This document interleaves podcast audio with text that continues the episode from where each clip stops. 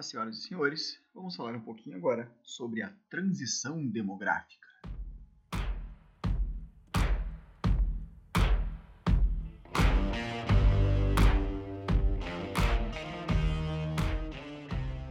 A gente vai chamar de transição demográfica quando há uma mudança específica na dinâmica demográfica de um lugar, que é a queda acentuada das taxas de fecundidade, de natalidade e de mortalidade.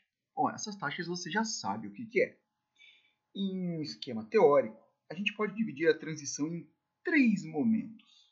No primeiro, a taxa de mortalidade cai de uma forma muito abrupta, mas a natalidade e a fecundidade continuam altas.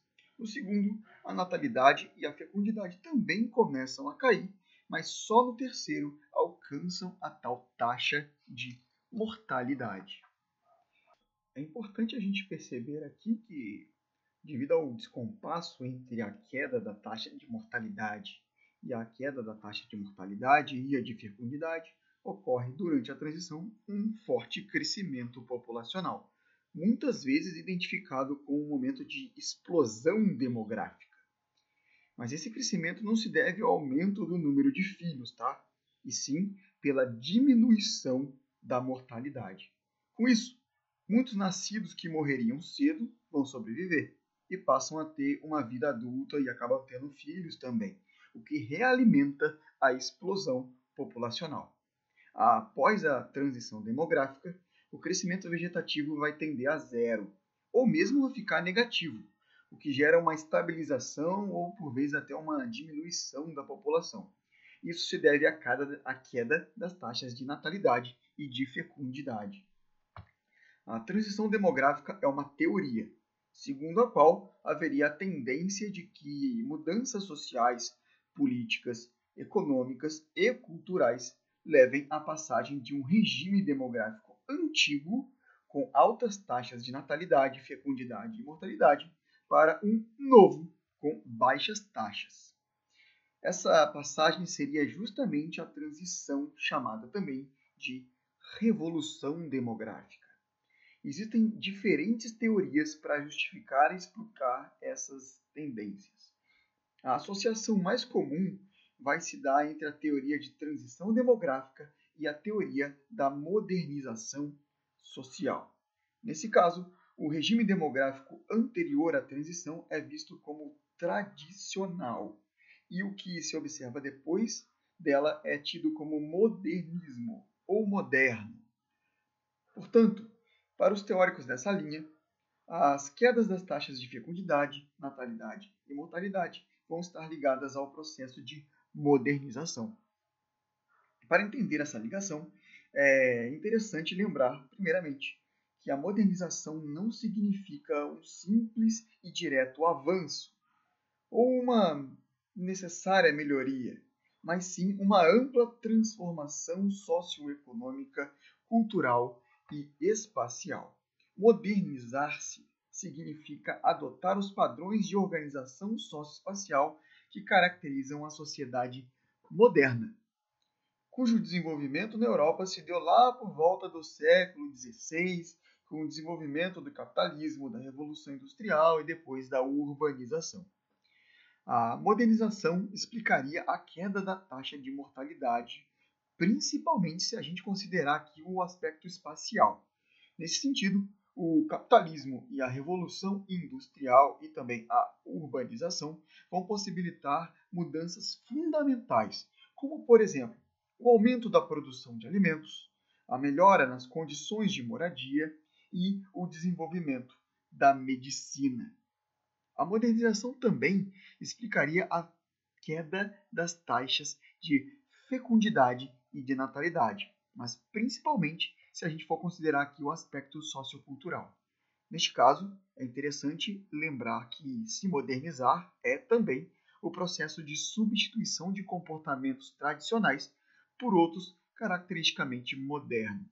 Essa substituição aí é caracterizada e é utilizada pelos teóricos da modernização para explicar a queda no número de filhos, ou seja, aquela fecundidade que a gente estava falando lá atrás. Vamos ver então como se dá esse processo. Se a gente for caracterizar sociedades tradicionais, a gente pode dizer que elas apresentavam uma organização mais rural, uma economia mais próxima da subsistência e a tendência à manutenção de valores e comportamentos fortemente ligados à família, à religiosidade e à comunidade. Essas características tendiam a estimular um número maior de filhos. Isso porque, lá nas comunidades rurais de subsistência, os filhos podem ser vistos mais facilmente como mão de obra, uma vez que o trabalho vai se dar nas proximidades de casa e a formação para o trabalho é realizada diretamente pelos pais. Nas sociedades mais urbanas, a economia mercantilizada não apenas é mais difícil transformar filhos em mão de obra, devido à necessidade de empregos fora de casa, como os custos de criação e formação deles também são mais altos. Ainda em relação aos custos de criação, é interessante ressaltar que a modernização marca a passagem das sociedades pouco monetarizadas para outras com algum grau de monetarização, ou seja, com alto índice do uso de dinheiro e da, satisfa da satisfação das necessidades por meio da compra e da venda de mercadorias. Nesse sentido, a urbanização, a industrialização e a mercantilização das relações sociais não só teriam tornado o custo de criação dos filhos maior, como também mais perceptível para as pessoas, que vão passar assim a contabilizar, ou seja, a medir o dinheiro necessário e quanto custa para criar um filho. Essa contabilização teria influenciado na decisão de diminuir o número de filhos devido a uma tendência de racionalizar é, economicamente a sociedade moderna, que seria, dito de forma mais direta, as pessoas pensarem na organização familiar em termos de custos e benefícios.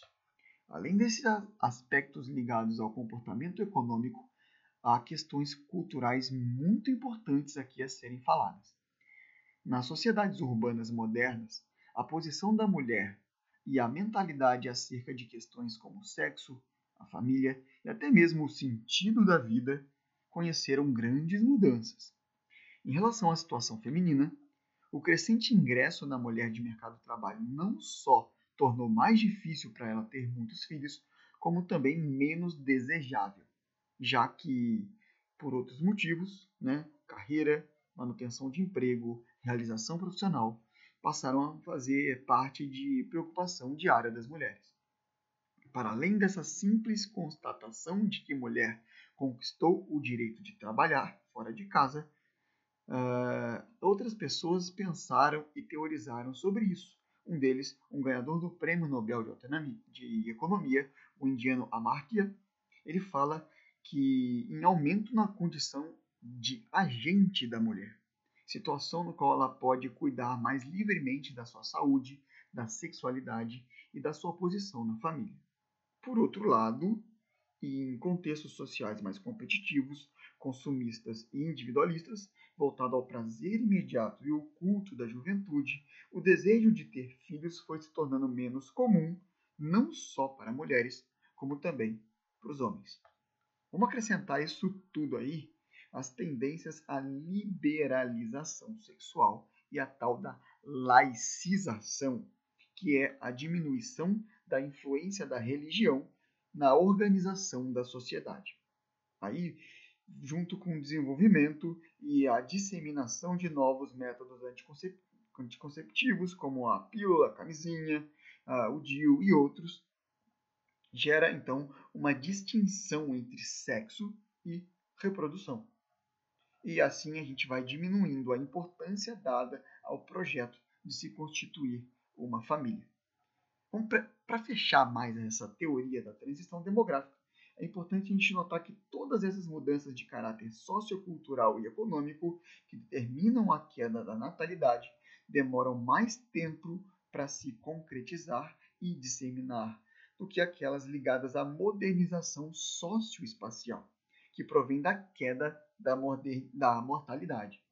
Em geral, isso explicaria o fato dessa última cair mais rápido do que a natalidade e, dessa forma, gerar a explosão populacional que caracteriza a transição demográfica.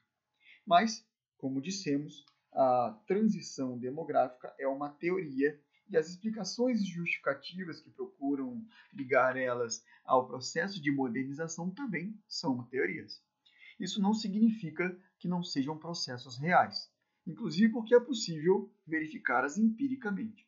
No entanto, a gente precisa tomar cuidado para não fazer grandes generalizações, achando que o processo vai se dar da mesma forma em todos os espaços do mundo. Neste sentido, a gente vai falar aqui de alguns exemplos no decorrer das nossas próximas aulas. Até lá então, galera!